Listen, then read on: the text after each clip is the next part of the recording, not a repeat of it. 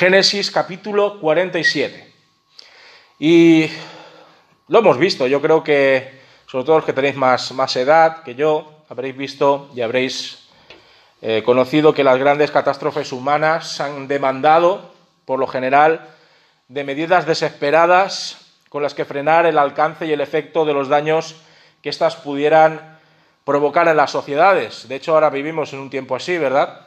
Eh, momentos en los que el Estado o el Gobierno ha tenido que marcar una serie de pautas normativas que involucran, como bien sabemos, restricciones al movimiento, a las reuniones, a los aforos, etcétera, etcétera, con tal de, de alguna manera, frenar el avance de una pandemia tan cruel como la que hemos estado padeciendo y seguimos padeciendo. Normalmente, y tal y como hemos podido comprobar durante la primera ola de la pandemia global del COVID-19 y las sucesivas, muchas de las libertades que hoy día damos por supuestas, como son la libertad de reunión, como son la libertad de movimiento o la libertad de manifestación, pues suelen ser recortadas, suelen ser restringidas en orden a solucionar con eficacia y prontitud la situación de emergencia nacional en la que nos hallamos. No todo el mundo está de acuerdo, ¿verdad? Ya lo vemos. Los políticos ya se ocupan de decirnos que eso es demasiado estricto, otros nos dicen que eso es demasiado laxo, y bueno, hasta que al final se ponen de acuerdo, ya sabemos todas las trifulcas que hay por en medio. Pero hay, algo que, hay que hacer algo, hay que gestionar algo tan difícil, tan a veces incontrolable como es una pandemia. Y yo pienso, más allá de la calidad o de la efectividad de las medidas tomadas, que no debe ser fácil. No debe ser fácil ni para las autoridades ni para los ciudadanos tener que asumir una serie de estrategias que nos confinan en nuestros hogares, que influyen negativamente en la economía del país y que condicionan muchos de nuestros hábitos cotidianos. No tiene que ser fácil. Yo creo que los gobernantes no lo hacen porque disfrutan ver cómo, los negocios cierran sus puertas, ni creo que disfruten viéndonos a todos encerrados en casa, ni creo que disfruten pues con esa soledad y esa depresión que, abunda en medio de los conciudadanos. Supongo que todo saldría mucho mejor ahora que nos vemos embarcados en varias oleadas de contagios si colaborásemos, si buscásemos un consenso racional y comprensivo a ambas partes. Los ciudadanos, siendo respetuosos con las medidas ampliamente reconocidas por especialistas en materia vírica, mostrando responsabilidad y empatía con las personas de riesgo y las autoridades, por otro lado, valorando no solamente aspectos materiales o de previsión de gastos, sino analizando qué clase de secuelas puede trastornar la vida de la sociedad en su conjunto con sus programas preventivos y proactivos. Afortunadamente, hay que decirlo, vivimos en un espacio social en el que los derechos son más tenidos en cuenta que en otras latitudes, donde la imposición de medidas viene acompañada bien por la disuasión coercitiva o la amenaza a la integridad física o financiera. Y cuando el Estado o el gobierno o los que mandan dicen hay que hacer esto, como no lo hagas, te buscan la ruina. Aquí aún la gente parece que se lo salta a la torera, pero hay lugares donde directamente te pueden encarcelar o te pueden quitar lo que tienes o cosas peores. En otros lugares, cualquier directiva relacionada con la búsqueda de soluciones a la pandemia viene aparejada a cercenar completamente cualquier derecho humano reconocido ampliamente en casi todo el orbe terrestre. Por eso, pienso y reflexiono acerca de la situación en la que nos hemos visto involucrados durante todo este año y que seguramente pues seguirá formando parte de nuestras vidas en los meses venideros, haríamos bien en considerar cualquier estipulación pública y administrativa para combatir los embates terribles de una enfermedad con una transmisión social, como ya estamos viendo, bastante virulenta. Y ahora con lo de las cepas, pues ya veremos en qué acaba todo. Ya que vivimos en una democracia que reconoce los derechos más básicos y muchos otros más, deberíamos responder con obediencia y sentido común a lo que se nos ordene. Debería ser así. Como dije, más allá de, si nos gusta o no nos gusta el color político del gobierno de turno. O más allá de si nos convence las medidas a tomar o, o de que preferiríamos vivir como siempre lo hicimos antes de lo que se ha venido a llamar, de manera errónea desde mi punto de vista, nueva normalidad. Que esto ni es nuevo ni es normalidad. Lo más importante de todo es poder encontrar esa vacuna. Eso es lo más importante. Encontrar esa vacuna que nos permita recuperar de nuevo nuestras libertades en su máxima expresión y esperar de forma optimista que las personas se ajusten a los mínimos requisitos de distanciamiento social y de precaución relacional. Con la ayuda de Dios, yo estoy seguro de que conseguiremos, lograremos conquistar de nuevo nuestra cotidianidad perdida. Yo tengo esperanza, tengo esperanza. No tanto en el hombre, sino el que esperanza y confianza en el que ha creado al hombre a su imagen y semejanza. El mundo conocido de los tiempos de José estaba también en un tris de alcanzar el umbral de la penuria alimentaria, económica y humanitaria más grande de, de varios siglos. Las malas cosechas, la sequía pertinaz, los flujos migratorios que ya vimos la semana pasada que se incrementaban desmedidamente, las enfermedades que trae la hambruna. Todo se confabulaba para extinguir el último aliento de una humanidad desesperada, de una humanidad agonizante. Pocas soluciones podían aplicarse de forma satisfactoria para todas las naciones y gentes de Egipto y alrededores. Sin embargo, como vamos a ver más adelante, Dios tiene un plan salvador. Dios tiene un plan salvador cuya pieza clave va a ser José, el hijo esclavizado de un hebreo de Canaán que ha llegado, como hemos podido ver a lo largo de todos los estudios, ha llegado a convertirse en gobernador de todo Egipto. Y es que Dios maneja las hebras de la historia a su antojo. No nos olvidemos nunca de esto y de forma providencial arma y teje un tapiz magnífico en el que la gracia divina siempre será el motivo central de su entramado. Pero antes de averiguar de qué modo se las compuso José para poder frenar el desamparo de Egipto y cómo se las compuso para paliar la necesidad de las naciones aledañas a Egipto, un par de comparecencias ante Faraón deben llamar nuestra atención en relación al presente y al futuro del pueblo de Israel. Vamos allá al texto ya. Recordemos, antes de ir a ese texto, que Jacob al fin logra volver a ver a su querido hijo José después de años y años teniéndolo por muerto. Armando el petate, Jacob, junto con toda su familia, viaja a Egipto para instalarse en una de las tierras más prósperas, aún en medio de la gran carestía internacional que afectaba a toda la tierra. Ahora, José debe, según el protocolo de las buenas formas palaciegas, presentar su familia a Faraón. De tal modo que éste sancione positivamente de su, su visto bueno, su beneplácito, a cualquier sugerencia propuesta por José en cuanto al lugar en el que iban a vivir de ahora en adelante todos sus familiares. Versículos del 1 al 6 de este capítulo de Génesis, capítulo número 47. Dice que fue José y lo hizo saber al faraón. Le dijo, mis padres y mis hermanos, mi padre y mis hermanos, con sus ovejas, sus vacas y todo lo que tienen, han venido de la tierra de Canaán y están en la tierra de Gosén.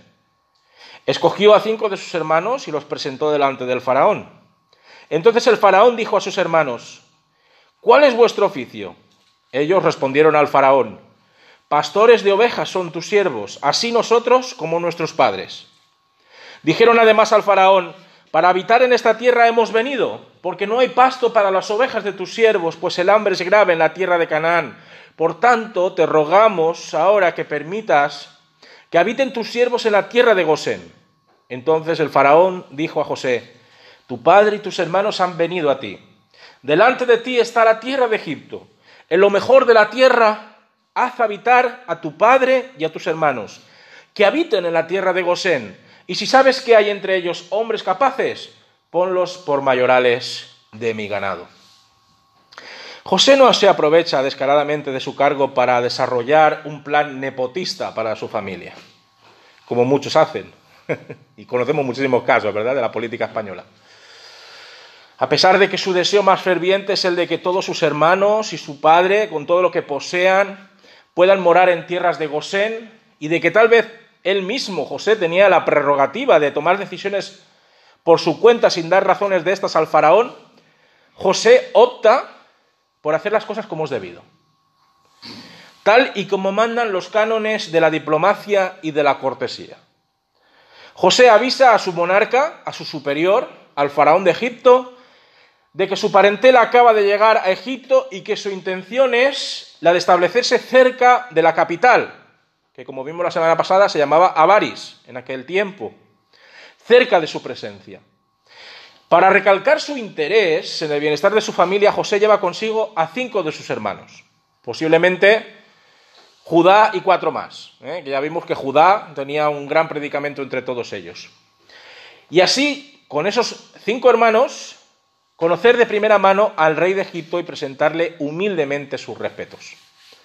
José era una persona muy sabia, como bien sabemos y hemos podido comprobar a lo largo de todos estos estudios. Y seguramente convendría con Dios mismo llevar a cabo este ejercicio de sumisión ante Faraón. No hay nada pienso yo, no hay nada que más agrade a un soberano que comprobar que aquellos que vienen a solicitar un favor real lo hagan con espíritu humilde, ¿verdad? Reconociendo que se hallan en sus manos. Entonces, cuando José y sus hermanos comparecen ante el trono real de Egipto, el faraón los interroga, les pregunta acerca de su oficio, posiblemente para comprobar de qué modo podían ser útiles a la nación que los acogía. Los hermanos pues responden con las mismas palabras que el propio José, como vimos la semana pasada, les había puesto en, en su boca con antelación, sobre todo con el propósito de no incurrir en cualquier inconveniencia o en cualquier error de cálculo que pudiera predisponer a Faraón contra su sueño de hallar refugio para su clan familiar. La contestación de estos hermanos de José es clara y bastante sincera. Son pastores de ovejas. No hay más. Son pastores de ovejas. Sus ancestros lo eran y ellos seguían con la misma tradición laboral que ellos, por lo que su experiencia y su capacidad estaba fuera de dudas en todo aquello que tenía que ver con la gestión de cualquier clase de ganados, especialmente el ovino, que es lo que más pastoreaban, las ovejas. Explican ante el faraón el motivo de su visita a Egipto, exponen la situación dantesca por la que están pasando muchos pueblos de los contornos de Egipto y Canaán, y especifican que al no haber pasto para alimentar a sus ganaderías, no les quedaba más remedio pues que, recurrir a la ayuda y auxilio de Faraón. Las circunstancias adversas les habían empujado a abandonar todo lo querido, todo lo conocido, ya lo vimos la semana pasada, para poder sobrevivir junto con sus animales. Fijémonos eh, en este pasaje que acabamos de leer, a continuación, cómo sería la confianza que Faraón demostraba hacia José, que indica su visto bueno sobre todo este asunto de la convivencia de los hebreos con los egipcios en las tierras de Gosén. No le pone ninguna pega, en absoluto.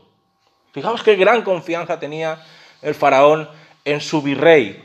Es como si dijese a José que no hubiera hecho falta siquiera ir a verle o consultarle sobre el tema. Que si él no hubiera ido allá a visitarlo, las cosas que él hubiera decidido estarían bien. Su familia había venido a verlo después de tanto tiempo, se hallaban en una penosa coyuntura y, qué menos que, socorrerlos, que auxiliarlos en esta lóbrega hora. Todas las tierras de Egipto estaban en sus, las manos capaces de José, era el gran administrador de toda la tierra de Egipto y podía escoger cualquier territorio, cualquier región de Egipto para que fuese la nueva ubicación del campamento del soberano del pueblo de Jacob sin ningún tipo de impedimentos y obstáculos. Todos son facilidades por parte del soberano de Egipto, ¿verdad?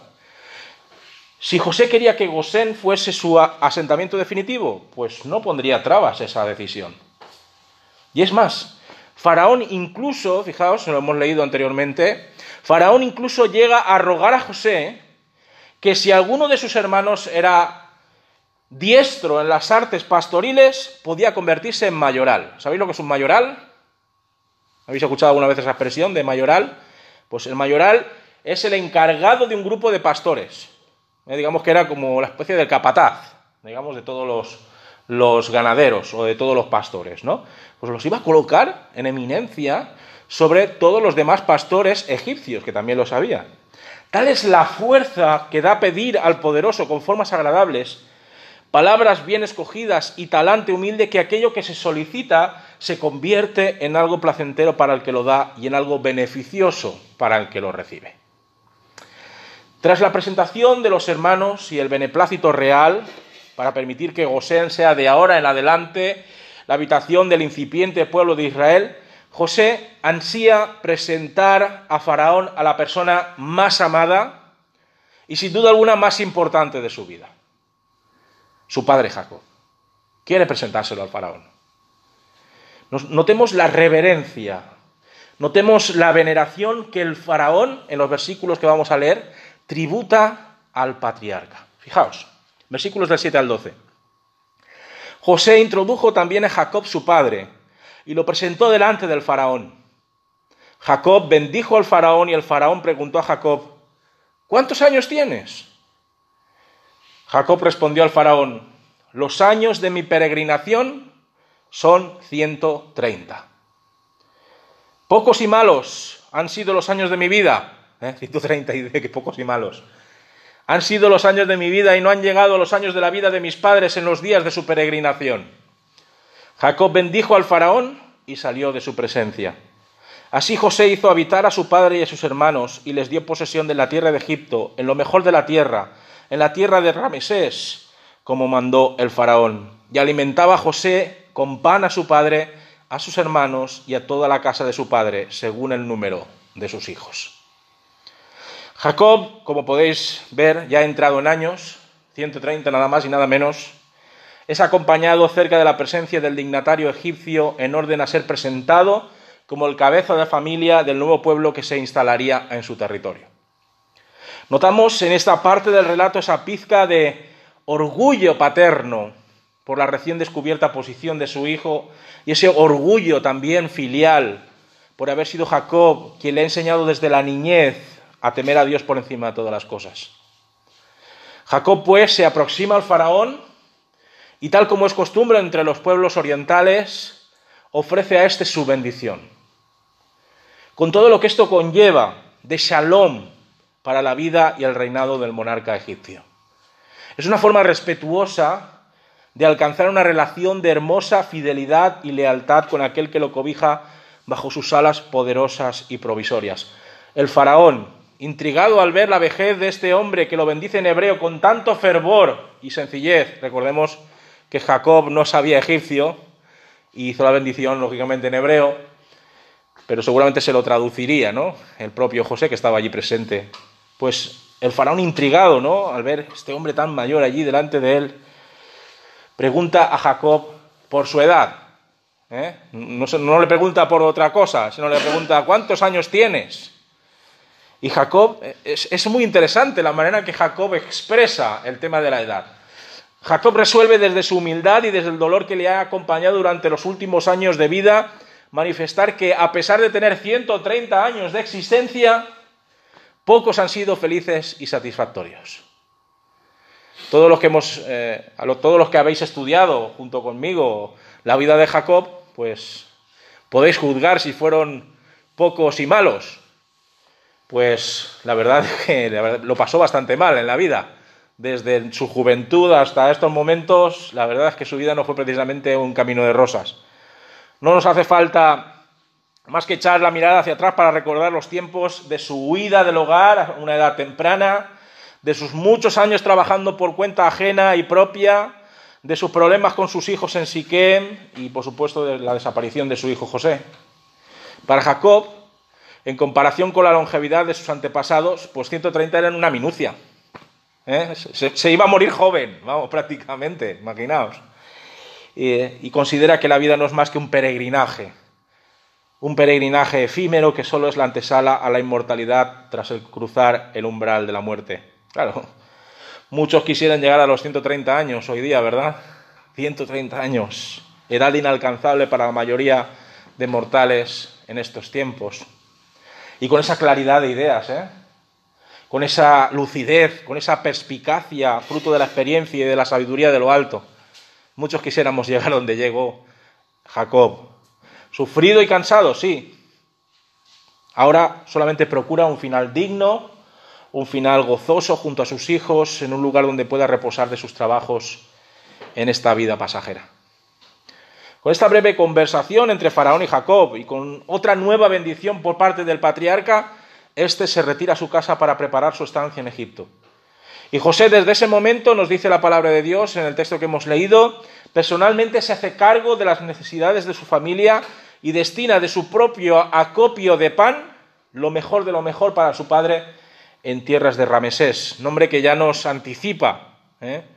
Cuando leamos el Éxodo, nos va a anticipar el futuro yugo que aguarda al pueblo de Israel, dado que en Gosén se construiría esta ciudad de almacenaje, de almacenaje décadas después a costa de mano esclava de los propios hebreos.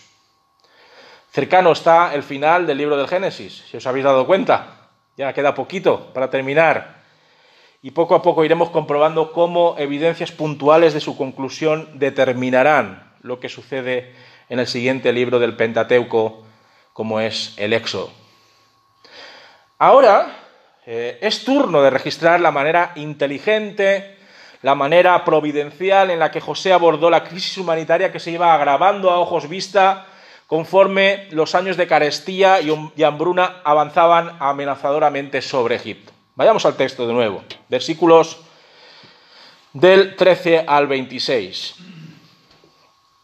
No había pan, nos dice el autor de Génesis, no había pan en toda la tierra y era, el hambre era muy grave por lo que desfallecían de hambre la tierra de Egipto y la tierra de Canaán. Recogió entonces José todo el dinero que la tierra de Egipto y la tierra de Canaán le habían pagado por los alimentos que de él compraban. Y metió José el dinero en casa del faraón. Cuando se acabó el dinero de la tierra de Egipto y de la tierra de Canaán, pues vino todo Egipto a José diciendo, Danos pan, ¿por qué moriremos delante de ti por haberse acabado el dinero?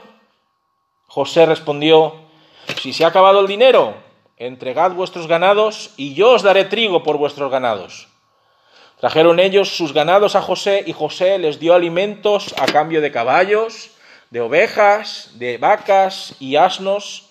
Los abasteció de pan aquel año a cambio de todos sus ganados. Acabado aquel año, vinieron a él el segundo año y le dijeron, no ocultamos a nuestro Señor que el dinero ciertamente se ha acabado y también el ganado es ya de nuestro Señor. Nada ha quedado delante de nuestro Señor sino nuestros cuerpos y nuestra tierra. ¿Por qué moriremos delante de nuestro Señor? Delante de tus ojos, así nosotros como nuestra tierra. Cómpranos a nosotros y a nuestra tierra por pan, y nosotros y nuestra tierra seremos siervos del faraón. Danos semilla para que vivamos y no muramos, y que no sea asolada la tierra.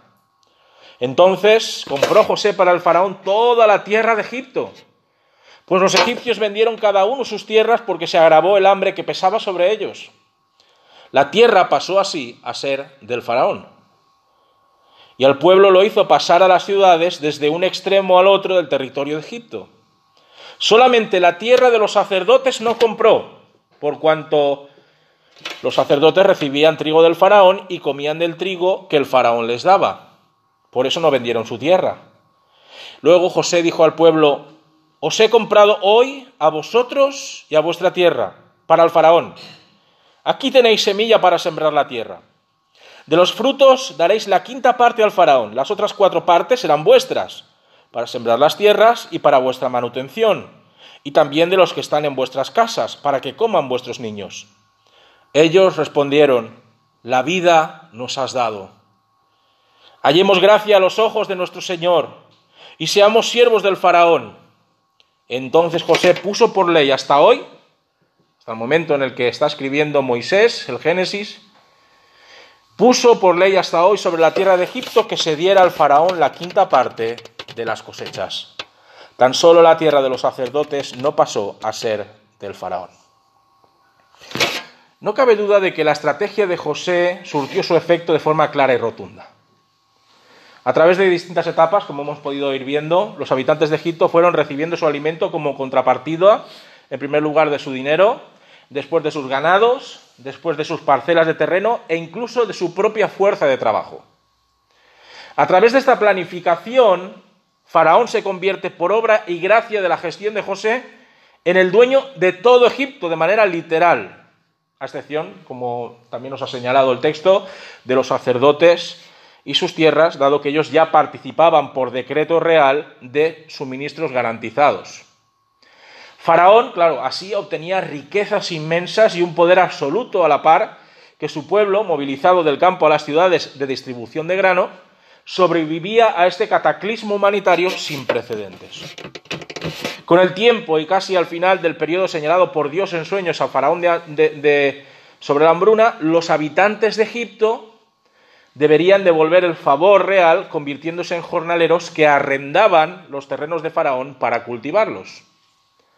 De estas cosechas, como hemos leído también, Faraón recibiría la quinta parte, que es una cantidad justa, dadas las circunstancias, con la que podría abastecer a la corte y a sus sacerdotes. Comprendamos, a lo mejor leemos el texto y decimos, madre mía, o sea, las personas son capaces incluso de, de venderse, ¿no? Para poder recibir alimento, ¿no? Y nos suena pues nos rechina un poquito, ¿verdad? Porque no estamos acostumbrados en nuestras tradiciones o en nuestra cultura y en nuestros tiempos a escuchar esto. Pero comprendamos que en aquellos tiempos la tendencia internacional no era precisamente la de practicar la democracia. O sea, allí no, había, no existía la democracia en prácticamente ningún país o ninguna nación. O, tampoco podemos pensar que allí existía lo que se conoce como la entrega asistencial. Tampoco había entrega asistencial sino que la, opción que existía del gobierno era la hacer acopio de todo el poder posible sobre los súbditos de un monarca. Fuere como fuere, José logra evitar una gran calamidad humanitaria y todo gracias a la misericordia y a la sabiduría de Dios, a la providencia soberana que marca los tiempos y las sazones de la historia humana. Advirtamos también que el pueblo no se subleva, lo hemos visto aquí claramente. Podían haberse sublevado, podían haber montado una revolución, como otros pueblos hicieron en su momento cuando habían hambrunas en sus, en sus respectivos países. Podían haberlo hecho, pero aquí no lo vemos. Aquí vemos cómo no se alzan en armas contra su Señor para lograr su subsistencia, sino que abogan más bien por su responsabilidad, por el compromiso de fidelidad a, a la labor encomiable de un extranjero como era José, el cual ve cumplidos sus sueños de ser de bendición para todas las naciones. Para concluir este capítulo de Génesis, José es llamado por su padre. Ya postrado en el lecho, como se nos indica, a causa de su ancianidad y de los achaques propios de alguien como él, que vagó por la tierra durante muchos años en busca de un hogar y de una familia. Versículos del 27 al 31. Así habitó Israel, que es otro nombre de Jacob, en la tierra de Egipto, en la tierra de Gosén. Tomaron posesión de ella, se aumentaron y multiplicaron en gran manera. Jacob vivió en la tierra de Egipto 17 años, y fueron los días de Jacob, los años de su vida, 147 años. Cuando los días de Israel tocaban a su fin, llamó a José su hijo y le dijo, Si he hallado ahora gracia a tus ojos, te ruego que pongas tu mano debajo de mi muslo y que me trates con misericordia y lealtad te ruego que no me entierres en Egipto.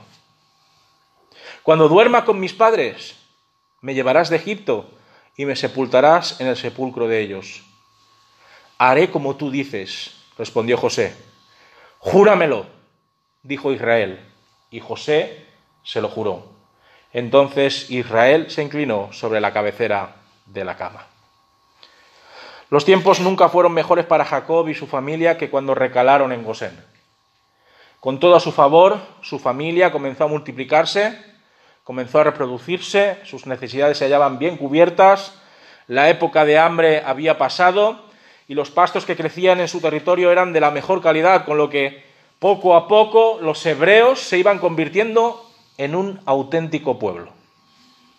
Jacob solo pudo disfrutar de esta era de prosperidad y felicidad durante 17 años, como aquí se nos reseña, logrando vivir hasta casi los 150 años de edad, lo que no está nada mal para un ser humano en aquel contexto histórico. 150 años, casi. Estos 17 años servirían para recuperar el tiempo perdido pues, junto a su hijo José y sus nietos, para observar cómo las promesas de Dios, de que nada debía temer, de que lo acompañaría siempre y de que haría de su clan una gran nación, se hacían realidad poco a poco delante de sus ojos. Un día, intuyendo que le quedaba muy poco para reunirse con sus ancestros, llama a su hijo favorito José para proponerle sus últimas voluntades antes de fallecer. Quiere que sea José, y solo José, quien lleve a término todos los detalles que tienen que ver con el destino de sus restos mortales. Y yo pienso que con toneladas de cariño y de ternura, Jacob desea que José le prometa solemnemente, por medio del ritual que ya vimos en Génesis, que consiste en colocar la mano bajo el muslo y cerca de sus genitales, que no hará nada distinto de lo que le va a ordenar. Ruega por su misericordia, ruega por su lealtad filial, que sus restos mortales sean trasladados a la cueva de Macpela, en Hebrón, para ser reunido con sus padres. Dios, si recordáis, la semana pasada, ¿qué le dijo? En Berseba a, a, Jacob. Volverás otra vez a tu tierra. No, volvió con vida, pero sí volvió en su muerte. Dios le había prometido que volvería de nuevo a Canaán y la única manera de velar por este cumplimiento era disponer con la suficiente antelación los detalles de su sepelio en el hogar de sus antepasados. No es un desprecio, no pensemos que es un desprecio por la tierra que ahora lo acoge a él y a su descendencia. No se trata de eso, ¿verdad que no? Todos los que habéis emigrado sabréis a lo que yo me refiero. Y es que uno siempre quiere volver a reposar, que sus restos vuelvan a reposar en la tierra que lo vio nacer, ¿verdad? Por lo menos es el deseo que uno tiene. Otra cosa es lo que las disposiciones de los vivos, pero esa es la intención y Jacob no iba a ser una excepción a esta regla. Es un simbólico evento que señala a su progenie que su verdadero hogar se halla lejos de Egipto y que en el día en el que el Señor lo disponga así deberán retornar a sus raíces, a sus esencias, a su patria original. José entiende perfectamente los deseos de su padre y le confirma reverentemente que se hará conforme a su voluntad, que no faltará a la palabra dada. Rubricado pues su testamento vital con este juramento tan emotivo y tan estremecedor, como no puede ser de otra manera, ¿verdad? Jacob se puede, puede descansar tranquilo y se recuesta para seguir durmiendo y descansando hasta que el Señor lo llame a su presencia. Todavía existen nuevas disposiciones finales, que ya iremos viendo conforme vamos acabando con el libro del Génesis. Nuevas disposiciones que ha de compartir con los hijos de José y con sus propios hijos, y lo hará sobre todo de forma profética. Para terminar, queridos hermanos, las bases de una nación que cambiará por completo el panorama de la historia de la humanidad y de forma especial el horizonte salvífico de Dios para el mundo se están asentando ya en Egipto. Todo parece casar a la perfección con los providentes planes de Dios para Israel y permite que durante una buena temporada pueda respirar la paz y la tranquilidad, aunque sea en tierra extraña y ajena. La gracia de Dios, yo es algo que lo veo a lo largo de todo lo que es el relato, a toda la narración de José, la gracia de Dios empapa todas las circunstancias que han llevado a, a este desenlace tan halagüeño como milagroso a desarrollarse según los misteriosos propósitos del Señor. Aprendimos que la vida es un peregrinaje en el día de hoy. No sé cómo consideraréis la vida, pero es así. La vida es un peregrinaje. Estamos, como mucha gente dice, de paso, ¿verdad? Nacemos, crecemos, nos desarrollamos, nos reproducimos y poco a poco vamos rumbo a nuestra verdadera patria, nuestra patria celestial que nos aguarda, esa nueva Jerusalén que anhelamos a su debido tiempo, cuando el Señor así lo estime conveniente. Aprendemos que la vida es un peregrinaje, que las raíces propias están presentes siempre en nuestros corazones, por mucho que nos mudemos de un lugar a otro. Sabemos que cuando volvemos a nuestra patria hay algo que se mueve dentro de nosotros, ¿verdad? Eh, yo, yo cuando cruzo el embalse de Contreras y ya estoy en Cuenca, hay algo distinto, no sé, no sabía explicarlo, algo telúrico, no sé, pero hay algo que dice, ya estoy en mi tierra, ¿no? y yo supongo que eso también os pasará a vosotros. También hemos aprendido que la provisión de Dios aparece de donde menos lo esperamos. Así es lo que sucedió. A través de José, un extranjero, hubo prosperidad y hubo provisión para todos los que estaban a su alrededor. Y es preciso también aprender de ese texto que hemos de dejar todo listo antes de comenzar un nuevo viaje al más allá. Que hemos de dejarlo todo atado y bien atado para que después no hayan problemas. Preguntas que tenemos que responder y que responderemos la semana que viene. ¿Qué legado dejará Jacob a su hijo José y a sus nietos? ¿Qué bendiciones y qué visiones proféticas aguardan a sus descendientes antes de morir? ¿De qué forma influyen los designios de Dios sobre las personas cuando éstas reciben un oráculo profético? Pues la respuesta a todas estas preguntas y a muchas otras más en el próximo estudio sobre la vida de José en el libro de Génesis. ¿Tenéis alguna pregunta?